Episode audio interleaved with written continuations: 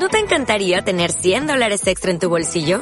Haz que un experto bilingüe de TurboTax declare tus impuestos para el 31 de marzo y obtén 100 dólares de vuelta al instante. Porque no importa cuáles hayan sido tus logros del año pasado, TurboTax hace que cuenten. Obtén 100 dólares de vuelta y tus impuestos con 100% de precisión. Solo con Intuit TurboTax.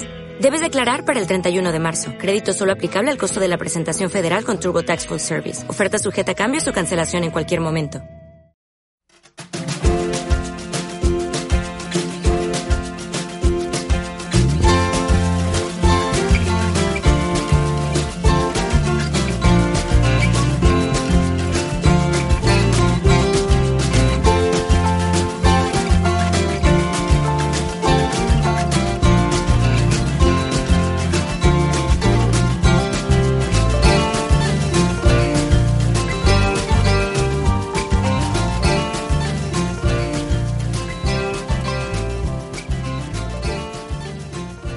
Bienvenidos a Aprendiendo GTD. Un podcast sobre GTD, productividad y organización personal en el que os iremos contando lo que vamos aprendiendo. Yo soy Manolo. Yo soy Luis. Y en este episodio vamos a comentar el libro El espíritu creativo de Daniel Goleman, Paul Kaufman y Michael Ray. Bueno, pero antes, antes de empezar queríamos comentaros eh, un par de cosas. El inmenso placer que es volver a grabar con Manolo los dos mano a mano y estrenar la temporada, pues no sé qué temporada es, y ya estamos por la, sexta o la, séptima o la octava, ¿no? sé, no sé cuántos años llevamos, pero, pero que, es, que está guay. Y bueno, pues que este año esperemos que el trabajo de los últimos meses que hemos hecho en la sombra empiece a dar sus, frutos poco a poco. Comenzamos esta temporada hablando sobre otro libro, porque estos episodios en los que hemos hecho reseñas de libros, la verdad es que nos habéis dado, nos habéis dado un feedback que, que os gustan bastante, ¿no?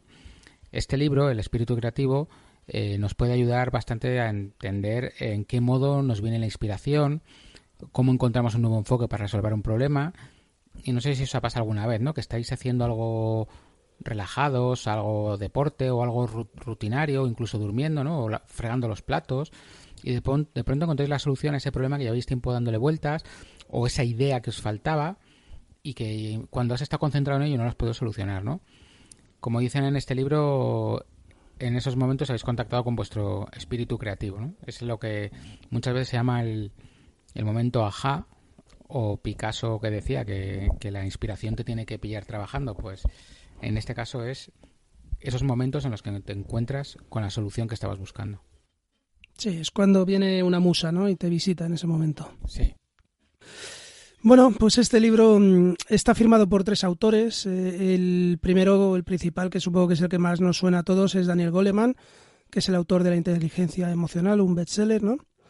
Luego, bueno, pues está un señor que se llama Paul Kaufman. Eh, este, por lo que he podido investigar, es un director de TV movies y de series de televisión. Yo creo que lo principal que ha hecho ha sido dirigir unos episodios de Netflix Los Ángeles, eh, Mentes Criminales y alguna más. Y luego hay otro señor que se llama Michael Ray. Este, la información que yo tenía es que es un cantautor de música country. De country no tengo ni idea, con lo cual no puedo decir nada a este respecto. Y luego localizado que le dieron el primer premio de creatividad e innovación de la Universidad de Stanford. Eh, con lo que entiendo, pues que sabe del tema. No sé si a lo mejor es el mismo señor o, son dos distintos con el mismo nombre. Ahí ya me, me, he pillado, pero a lo mejor creo que es el, que es el mismo. Este libro, bueno, pues es un libro pequeñito de bolsillo, tiene unas 200 páginas, y, pero es un libro bastante denso, ¿no? Eh, yo en cada lectura y cada relectura que hago, pues me aparecen nuevos matices, ¿no? Además es un libro, pues lo he estado mirando hoy, es bastante barato, está por, por 10 euros con 40 en papel, y si lo quieres en formato digital, pues incluso menos dinero.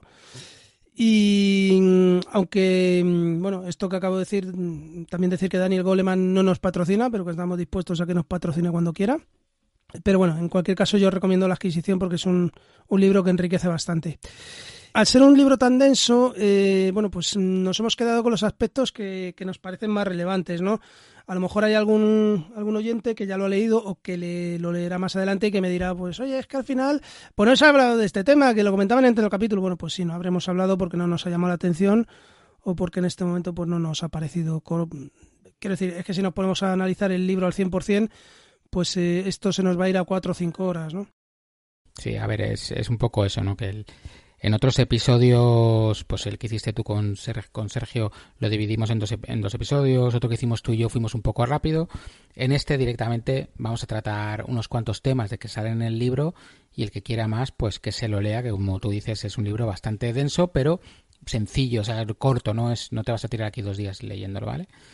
Y bueno, pues el libro está dividido en cuatro capítulos principales, eh, que son hablando de la creatividad interior, de la creatividad de los niños la creatividad en el trabajo y cómo crear comunidad. Estos capítulos eh, se subdividen luego en, unos apéndices que vamos a ir em, comentando en principio como un solo bloque, porque son muchos apéndices eh, y algunos tienen pues una extensión muy reducida, ¿no? El primer capítulo, que es la creatividad interior, pues estaría firmado por los siguientes apéndices. Un primer apéndice que se llama la anatomía del momento creativo, ese apéndice se subdivide en cuatro partes más, que serían preparar el camino, incubación, soñar despiertos e iluminación. Yo creo que esto es de la parte más, más importante casi del libro. Luego hay otro apéndice que se llama Grandes Visiones y Pequeños Armarios, que se subdivide a su vez en creatividad y liderazgo, ser creativo en X, C mayúscula y C minúscula, el estofado de la creatividad, afinidad y persistencia, y la creatividad no tiene edad. Eh, luego hay otro apéndice que se llama Vidas y Tácticas Creativas, que eh, se subdivide en atreverse a ser ingenuo, el arte de escuchar, aprender del riesgo, como un coyote, aquí hablan del coyote del correcaminos, nosotros no vamos a hablar de él, pero bueno, es del creador del correcaminos. Eh, la ansiedad es aliada de la creatividad. Y luego, por último, pues hay otro apéndice que se llama expandir la creatividad, que se subdivide en el flujo, el momento blanco, la no mente la mente como el agua, que esto me recuerda al GTD, y la mente de un niño. Bueno, está bastante claro que los nombres de los diferentes apartados los ha elegido el cantante de country, que es el que estaba más inspirado de, los tres, ¿no? Porque son algunos muy, muy metafóricos y tal, pero bueno, dan una idea. Vamos a empezar con, con la parte de creatividad interior, que es el primer capítulo, ¿no? Y bueno, pues eh, habla un poco de que para la resolución de un problema necesitamos sumergirnos en el mismo, eh, pensar sobre él y probablemente tengamos que reunir toda la información disponible, consultar bibliografía. ¿no? Muchas veces cuando queremos solucionar una cosa lo primero que tenemos que hacer es informarnos muy bien sobre esa cosa y sobre todo su entorno para entender la situación. En, en, por ejemplo, cuando estás escribiendo una tesis doctoral, pues una de las primeras cosas que haces es ver el estado del arte, ¿no? Ver qué se ha escrito sobre ese tema y de qué se ha hablado, pues un poco en ese aspecto, ¿no? En ese momento, pues suele surgir la frustración, porque nuestra mente analítica no encuentra una solución distinta de la habitual. O sea, el famoso pensar fuera de la caja, pues eh, sí es cierto, ¿no? Que cuando tú estás pensando en algo y alguien te sugiere una forma, de cierta manera tú ya te ves condicionado a, a pensar que en esa línea de pensamiento y es poca gente la que la que consigue salirse de ahí pensar a su estilo tenga o no tenga nada que ver. Bueno, entonces, bueno, otra barrera suele surgir por las trabas y la censura que nos ponemos a nosotros mismos y, cómo nos autolimitamos. Es habitual pensar que, que, te van a tomar por un loco con una solución novedosa o con algo que no ha pensado a otra persona, entonces piensas que no tiene sentido, no que sea algo, algo novedoso, o piensas que no va a funcionar, incluso para ti es muy obvia, pero otro no lo ha pensado antes, ¿no? No sé si os ha pasado alguna vez que alguien os cuenta una idea, veis una idea y dices, joder, es que esto es que esto es así, es que es así, pero pero es así, pero hasta que esa persona lo dijo que era así, nadie lo nadie se le había ocurrido, ¿no? Y bueno, pues hay que intentar por todos los medios detectar esos pensamientos negativos, esa voz crítica y, evitarla en todo momento, ¿no? Porque las personas altamente creativas consideran que, que gran parte del proceso creativo lo constituye pasar mucho tiempo en la oscuridad y ser inmune al desánimo, o sea, estar ahí y trabajar sin desánimo, trabajar, trabajar y, bueno, lo que se decía antes, ¿no? Lo que decía Picasso, que la inspiración te pille trabajando siempre. Sí, aquí en el libro hablan mucho de Thomas Edison, ¿no? pues este hombre no sé cuántas veces eh, diseñó una bombilla hasta que funcionó, ¿no? Mm, hay que ser inmune al desánimo, hay que seguir intentándolo. Una vez que hemos mm, reflexionado sobre este problema y digamos que hemos llevado ya nuestra mente racional hasta el límite, eh, necesitaríamos lo que es un periodo de incubación. Mm, la preparación que ha estado comentando Luis, esto de recopilar toda la información disponible, digamos que es un proceso totalmente activo, y en cambio la incubación eh, pues sería una fase más pasiva, ¿no? Es una fase que se desarrolla en el subconsciente. Eh, digamos, eh, por un lado, que nuestra mente sigue buscando una solución al problema, ¿no? El subconsciente no tiene esas limitaciones que nos ponemos a nosotros mismos, no se autocensura, como ha comentado Luis, las ideas pueden fluir y relacionarse de maneras distintas a las habituales e impredecibles. El conocimiento inconsciente, bueno, pues suele manifestar, eh, se suele manifestar como una sensación percibida de lo acertado, ¿no? Una corazonada. Cuando dices, he tenido una corazonada, bueno, pues eso es, eh, eso es nuestro inconsciente buscando soluciones al problema. Es lo que denominaríamos la, la intuición. La intuición se alimenta del enorme archivo de información que, que supone un libro abierto para este subconsciente, ¿no? Eh, es por ello pues que incluso en, cursos de estos para preparación de exámenes tipo test, pues eh, se le dice a los alumnos que en caso de una pregunta eh, que, duden, pues que se recomienda que elija la primera respuesta que les haya parecido correcta y no la que elegiríamos después de, de analizarlo de una forma más racional, ¿no? Parece que la primera corazonada siempre es la buena. Claro, es que bueno, al final para la resolución de un problema también tenemos que tener un cierto conocimiento o destreza en la disciplina que afecta, ¿no? Eh, si yo no sé absolutamente nada de física nuclear, jamás podré resolver de manera creativa un problema sobre física nuclear. O sea, posiblemente no pueda resolver ningún problema, pero de forma creativa, novedosa, innovadora, todavía mucho más que si conozco a fondo todo, todo ese tema. Volviendo a Picasso, porque es que estoy inspirado, mucha gente ve cómo pinta la Guernica, cómo pinta eh, sus obras cubistas, pero claro, para él dibujar y pintar así, antes dibujaba a la perfección, con, con cinco años, con seis años dibujaba como un maestro, ¿no? Con todo tipo de detalles. Pues ha dominado tanto la técnica que ha podido ya eh, avanzar y pensar de una forma creativa. Por otro lado, también resulta muy útil soñar despierto, ¿no? Como comentaba Manolo, una vez que te has sumergido en el problema, resulta muy útil dejarlo a un lado por un tiempo y, seguir soñando y en algún momento te darás cuenta de que estás pensando en el problema en los momentos más extraños.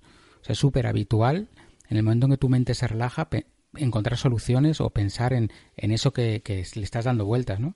Hay gente que es fregando los platos. yo he oído gente que se le ha ocurrido una idea de negocio mientras fregaba los platos.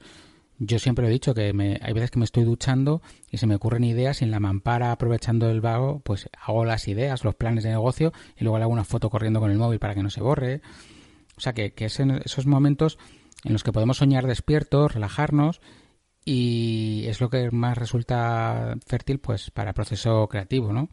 Lo que decía, la ducha, los trayectos en coche, un paseo tranquilo por el campo, un, el hacer algo rutinario. Si no me equivoco, decían Einstein, ¿no? Trabajaba en una oficina de correos haciendo un trabajo rutinario y fue cuando se le ocurrieron gran parte de, sus teorías. Eh, la inmersión y el soñar despierto, pues nos lleva a la iluminación, que es el momento en que salta la chispa y se nos ocurre esa solución que, parece que es salida de la nada, pero que es del momento eureka, el momento ajá, que es la transformación de esa iluminación y esa idea a una realidad y que se vuelve útil para nosotros y para los demás. Pero eso que parece que surge de la nada, realmente es todo ese trabajo que, veníamos haciendo.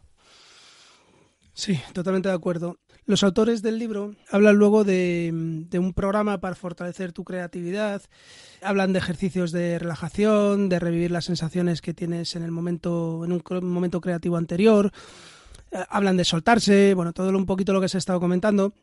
Eh, lo que pasa que sinceramente, bueno, yo casi en este caso recomiendo que si alguien está interesado que se lea el libro porque son unos ejercicios muy específicos. Eh, ellos incluso te dicen que te grabes eh, lo que te están diciendo para luego poder reproducírtelo mientras estás, bueno, pues eso, relajándote, etcétera. Con lo cual, bueno, pues yo creo que el que no lo vamos a comentar aquí, el que el que esté interesado, pues que, que, lea el libro y que se grabe a sí mismo, etcétera.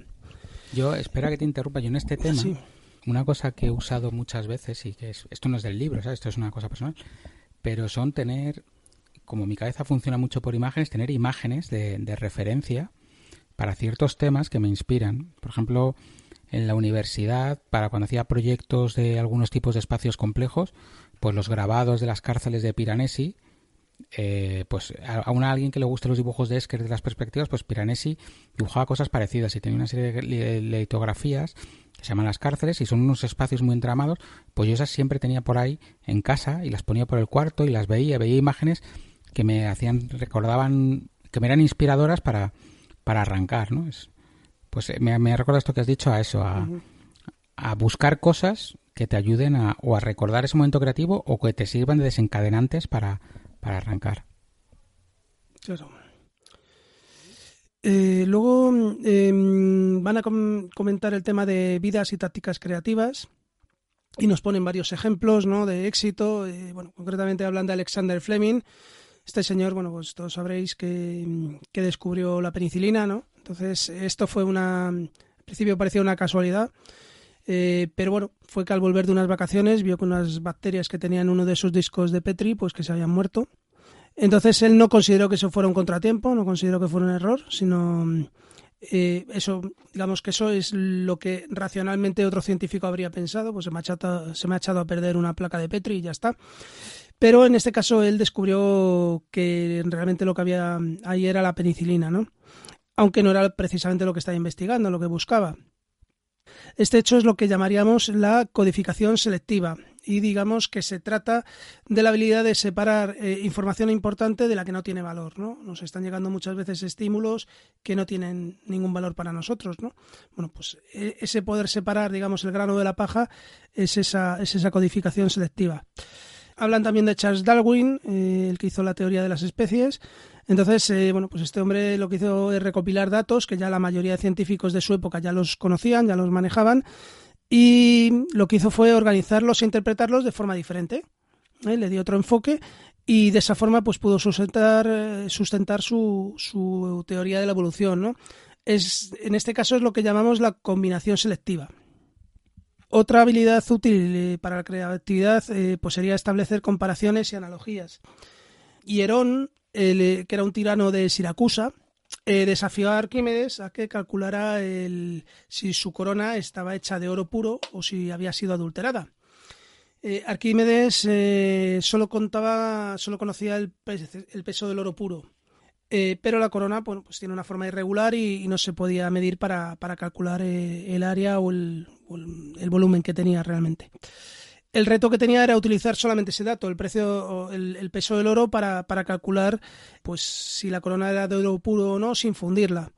La solución, pues yo creo que es famosa, llegó cuando él se estaba bañando y al meterse en la bañera, pues comprobó que el agua subía, con lo cual, bueno, pues es cuando dijo la famosa frase Eureka y eh, con eso ya se podía calcular el volumen de la, de la de la corona en función del agua que desplazaba y multiplicarlo por el peso del oro puro y entonces descubrir si efectivamente era de oro puro o no. Bueno, entonces seguimos que en el momento en que la creatividad está en su apogeo, o sea, que se puede experimentar lo que los atletas y los actores llaman el momento blanco, ¿no? Es que es ese momento en el que te sale todo bien. Muchas veces decimos en, GTD cuando estás ejecutando que estás en la zona o, o, los raperos dicen que tienen el flow o, o yo qué sé, mi amigo Pablo decía que estaba en la cresta de la ola cuando salía y no fallaba ni una noche y triunfaba. O sea que, que, cada uno tiene, tiene el momento, ¿no? Pero es ese momento en el que te sale todo bien y estás en, en lo más alto, ¿no? Porque nuestras habilidades se adecuan de manera perfecta al reto y es que somos como nuestras habilidades y nosotros somos los perfectos para solucionarlo.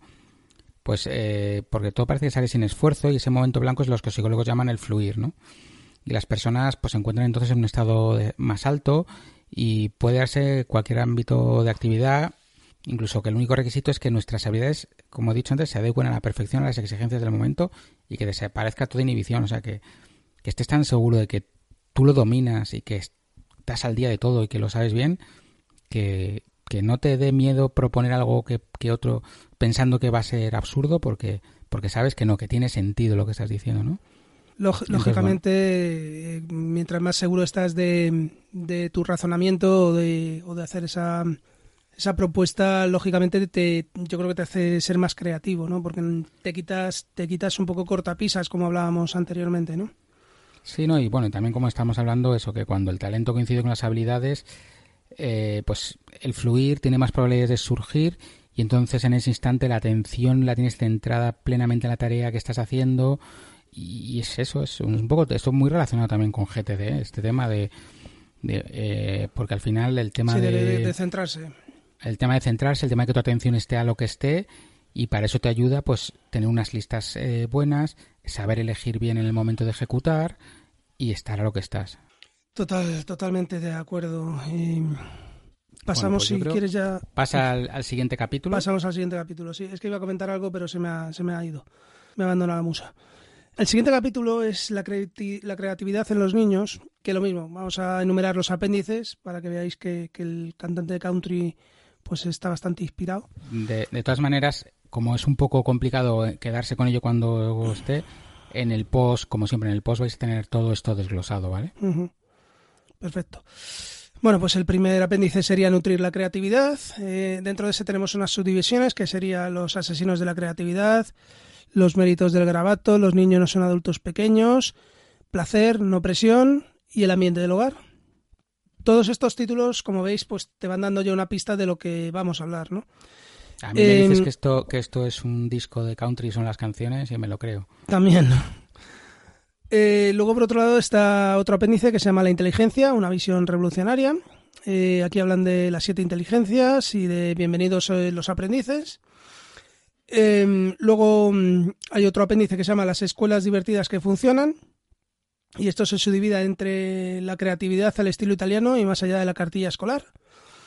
Hay otro apéndice que se llama museos para niños, que bueno, aquí dice em, de dónde viene la leche, del envase de cartón, por supuesto, y lenguaje y espacio.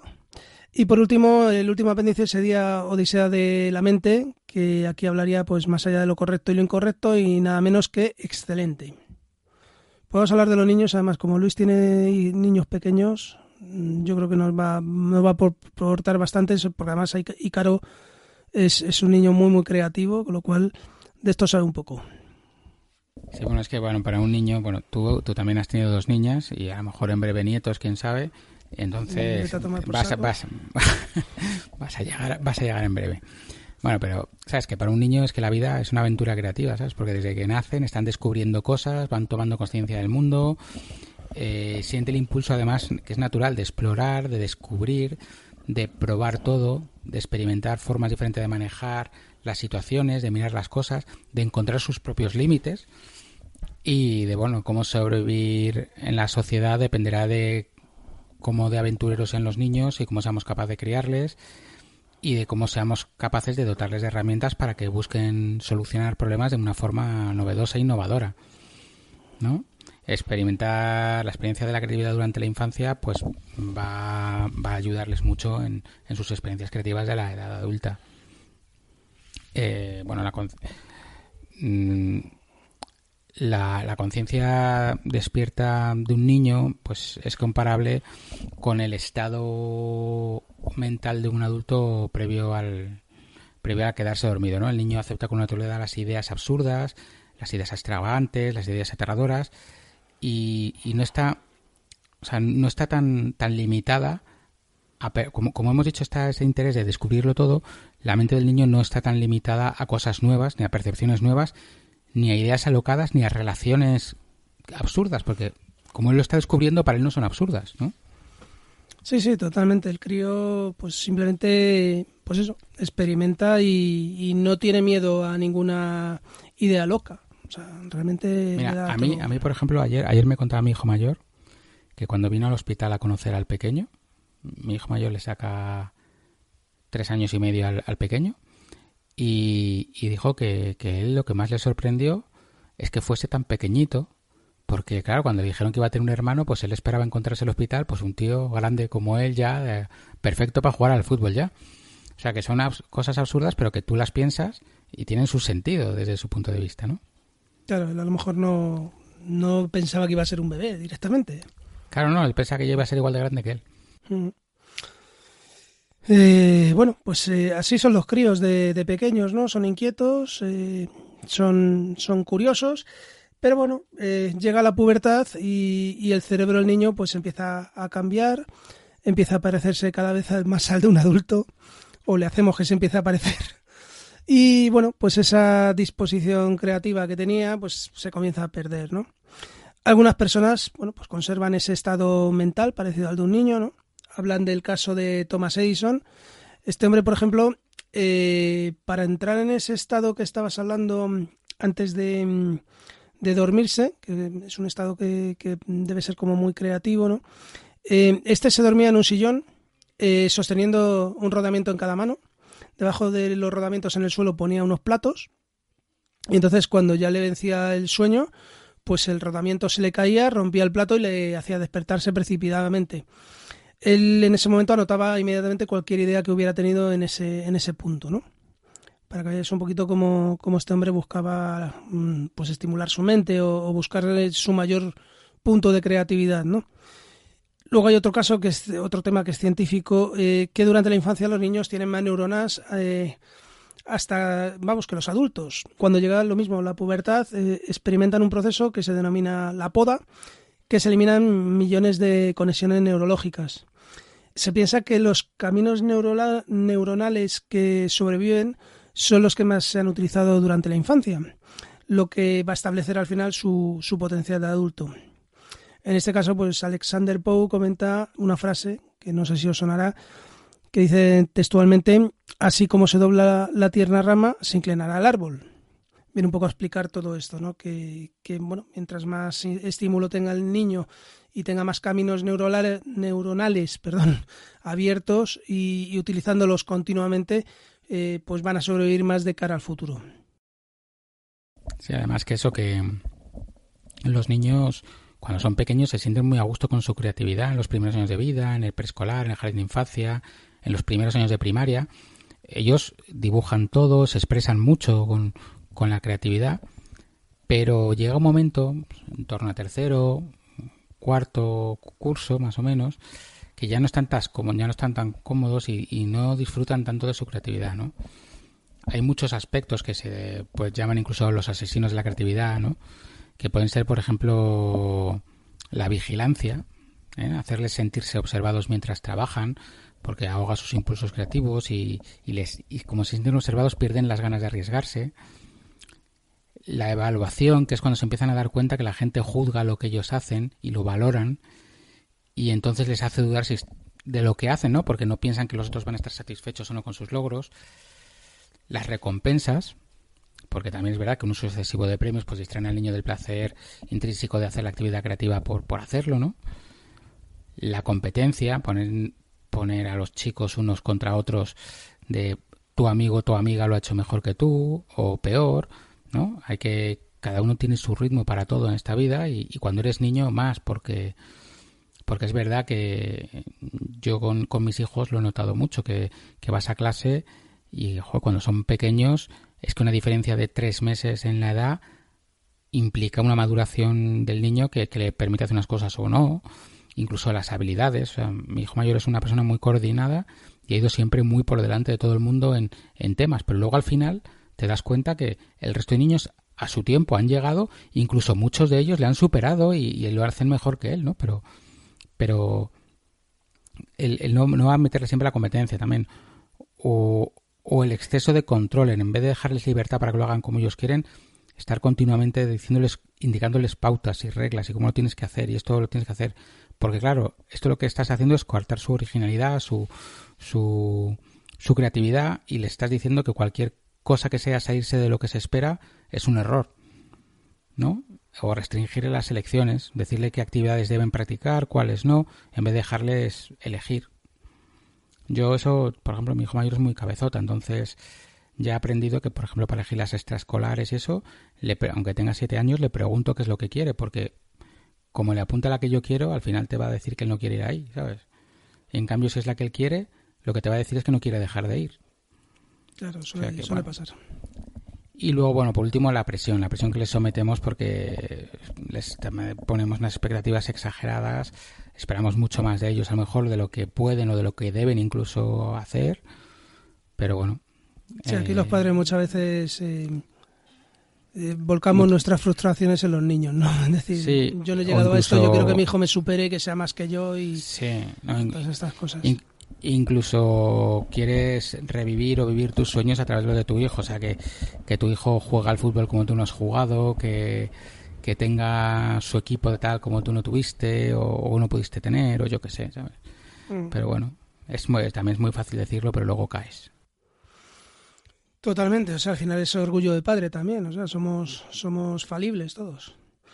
Em, aquí hay un punto en el libro eh, que lo he sacado de esta lista que hablan de la limitación del tiempo, ¿no? Eh, el niño tiene que tener tiempo disponible para explorar una actividad en profundidad hasta dominarla. Yo no sé por qué a mí este pensamiento me ha llevado, eh, como padre que soy, pues al tema de pues mm, que le limitamos la conexión a internet o el uso de la videoconsola o las tablets o no sé si esto va a generar un poquito de polémica, ¿no? Pero bueno, yo me he acordado de algún conocido podcaster murciano que siempre habla de que le tiene limitado eh, el tiempo de utilizar el iPad a cada uno de sus hijos y tal, y lo tiene todo automatizado y tal. No sé si esto, no sé qué opinas sobre esto, Luis. Bueno, yo lo tengo muy reciente porque este verano ha entrado una Nintendo Switch en casa.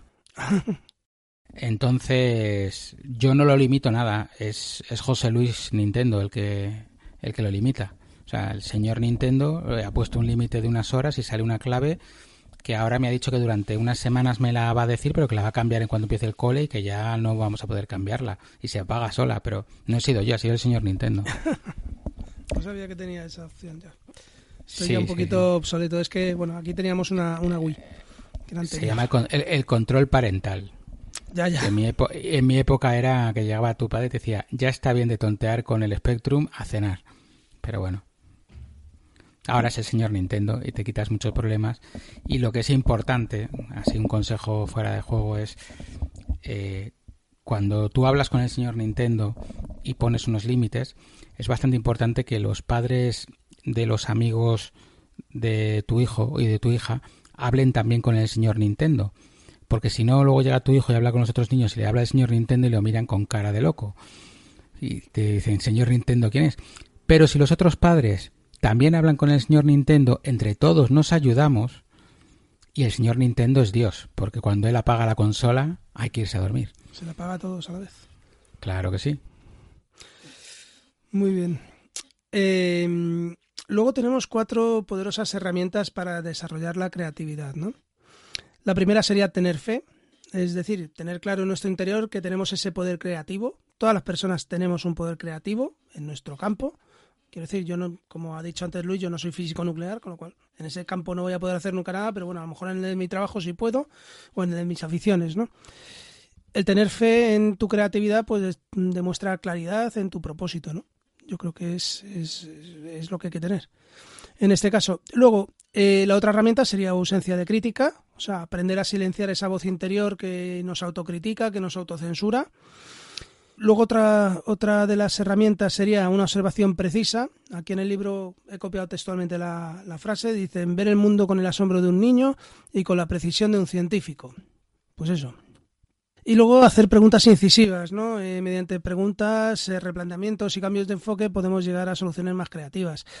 Algunas preguntas incisivas, pues en algún momento pueden ser preguntas tontas, pero bueno, realmente la única pregunta tonta es la que no se hace, ¿no? Hay que hay que bueno, ir un poquito más allá y, y, no tener miedo a, bueno, pues a que nos tomen, lo que decíamos, que nos tomen por locos o, que parezca que estamos haciendo una pregunta tonta, tonta ¿no? Todo enriquece la creatividad.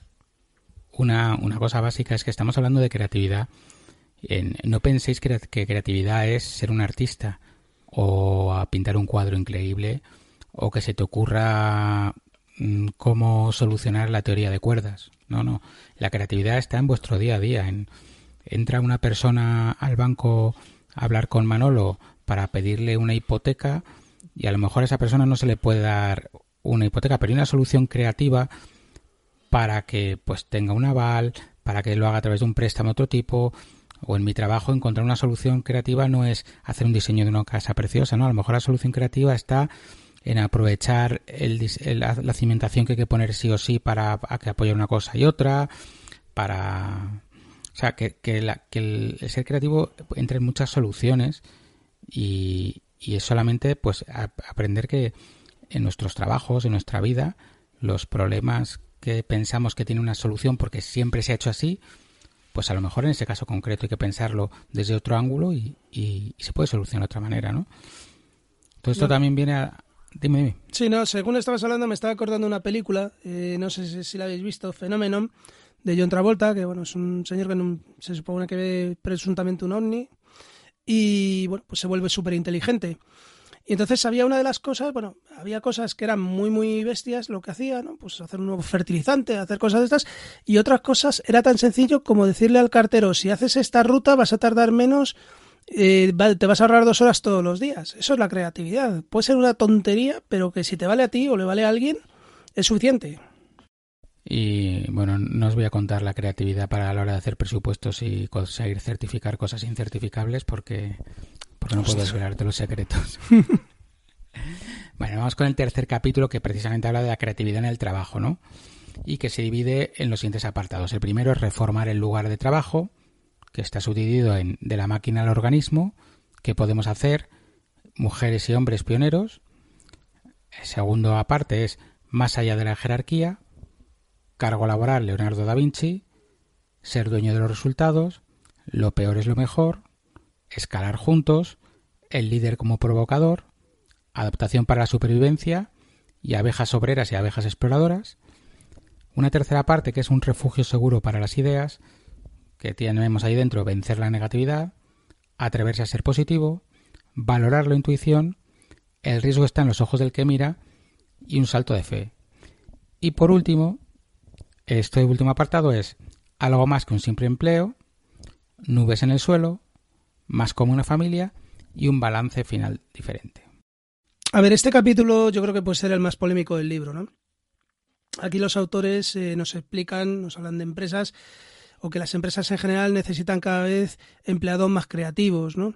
Empleados que posean una mentalidad independiente, que asuman riesgos al dar su opinión, eh, que sean libres de reaccionar de una forma imaginativa al cambio, que diseñen nuevos productos o nuevos sistemas o nuevas formas de dar servicio a sus clientes, etcétera, ¿no?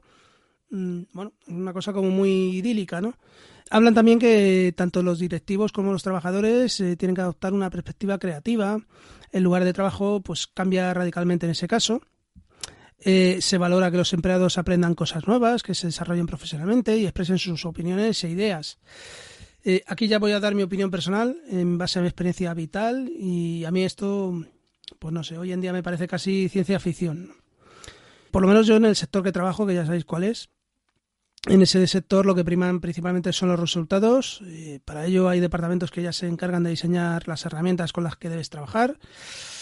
Te dicen cómo tienes que hacer tu trabajo. Yo entiendo que además aquí hay muchas veces una prima de seguridad, que, porque la información que, que manejamos es muy muy sensible y por eso no puedo utilizar OmniFocus. Tenía que meterlo de OmniFocus, Luis, lo siento. Haces bien, haces bien, vamos.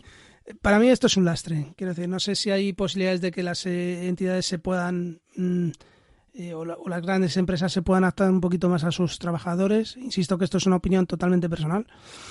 No sé si una empresa como la tuya, Luis, eh, pues mm, que, es tan creativa, pues lo importante es que pues un colaborador tuyo pues tenga una iniciativa propia, ¿no? Que se desarrolle su propia creatividad, que te proponga formas de hacer mejor el trabajo, que trabaje en equipo. No sé si me equivoco.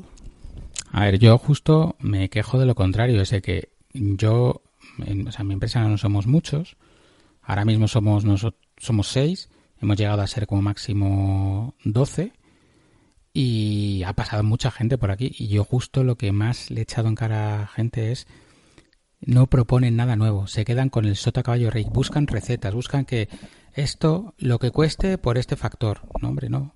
En unos casos multiplicar, añadirle un 20% de beneficio es poco y en otros es mucho. Hay que saber leer al cliente y saber ver. O como siempre hacemos eh, los proyectos así, los hago así. O sea, yo he tenido, por ejemplo, trabajando para mí una persona que hacía siempre el mismo proyecto, siempre los mismos elementos, siempre todo, para clientes distintos. Cuando tú ves nuestra trayectoria y tenemos proyectos que no tienen nada que ver uno con otro, y lo único que cambia es el cliente porque hay, nos adaptamos entonces, sí que es verdad que tengo otras personas que son de los que llevan con nosotros muchos años, pues que son capaces de decirte, oye, esto creo que se podría mejor, eh, mejorar de otra forma, esto hay que hacerlo de otra, de otra manera. Y, bueno, nosotros, por ejemplo, durante muchas. Ahora usan todos eh, material de la, de la empresa, pero, pero a mí si me viene alguien y me dice que quiere traerse el ordenador suyo porque trabaja mejor con él, pues chico, pues valoramos qué supone que traigas tu ordenador y ya está. Hubo una persona que nosotros tenemos todos Windows menos mi MacBook y hubo una, una persona que nos dijo que, que, prefería trabajar con un Mac porque estaba más acostumbrado y, y lo y le compramos uno y lo estuvo usando mientras estuvo con nosotros. O sea que no. Para mí, o sea, limitarle las herramientas a alguien es, es absurdo. Sí que es verdad que, claro, una empresa de 12 o de 8 o de 9 personas no es comparable con una empresa de miles y no es comparable tampoco los datos privados que yo manejo con los que maneja un banco, ¿no? Pero entonces tú no sería un follo, por ejemplo, para gente de informática si cada uno trae su ordenador de casa para trabajar, sobre todo también porque la gente es muy inconsciente y, mezcla muchas cosas. O sea, yo, en serio, que trabajo con muchas personas, muchos clientes y me llegan referencias, te, o sea, hoy en día tener una cuenta de Gmail no supone dinero. Pues tú no sabes la cantidad de, de mails que me llegan a mí pidiéndome presupuesto para cosas de su vivienda, de cosas personales, con su mail del trabajo. O sea, yo es que no concibo usar mi mail del trabajo para un tema personal. O sea, no, no, mm. no me, no, no me entra en, no me entra en la cabeza. Pues, pero es que es lo normal. Es lo normal, pero bueno, no sé. Bueno, hay de todo. Claro. Bueno, continuamos, ¿no? Sí. Porque, bueno, como hemos hablado, pues las soluciones creativas requieren un compromiso psicológico de, la persona, del lugar de trabajo y hay que experimentar unos cambios vitales, ¿no? Entonces, mm, por ello existen ideas para transformar la psicología del lugar de trabajo, ¿no?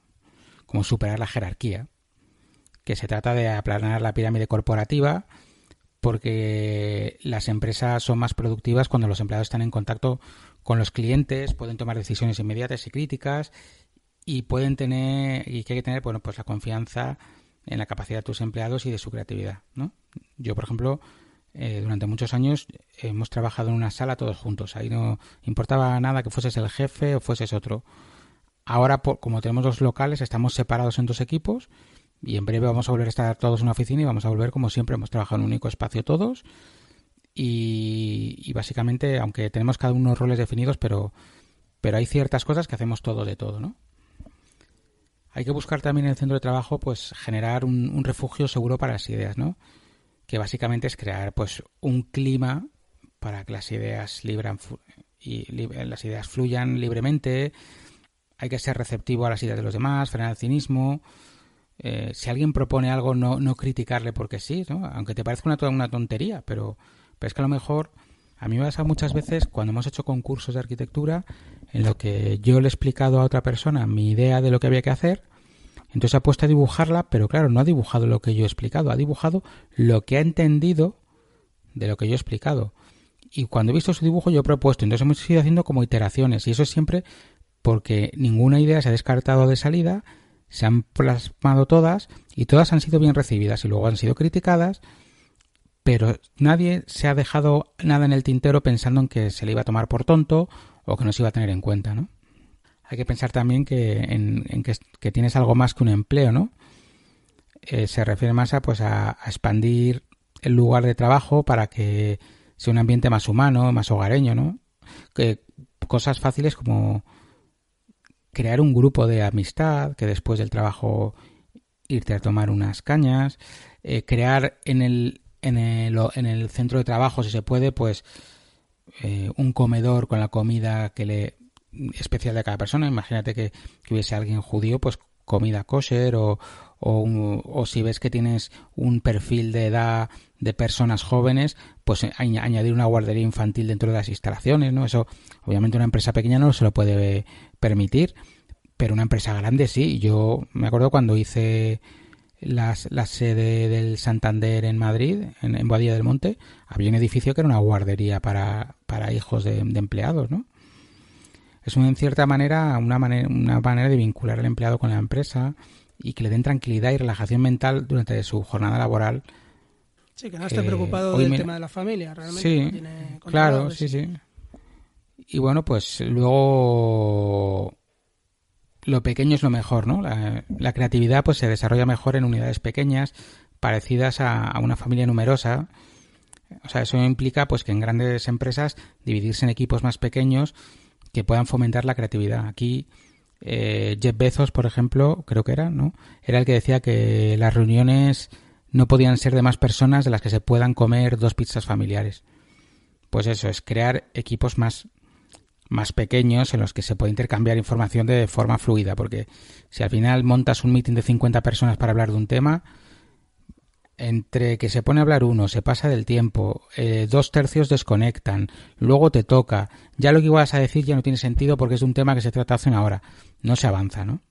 Y por último, ese, ese capítulo que hemos hablado, que es el de abejas obreras y abejas exploradoras, ¿no? Que se trata un poco de lograr un equilibrio entre empleados creativos con tendencias innovadoras frente a empleados que mantienen el funcionamiento de la empresa y que son, digamos, entre el tío creativo o la persona creativa que, es, que se le ocurre la idea y luego su complemento es esa persona que a lo mejor no ha tenido la idea, pero es capaz de pillarla al vuelo y aterrizarla y darle forma.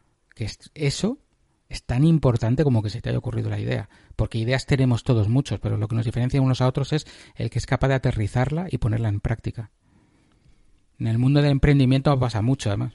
Sí, aquí a lo mejor hemos simplificado mucho en el libro, pues te habla un poco de lo que cómo funciona un, panal.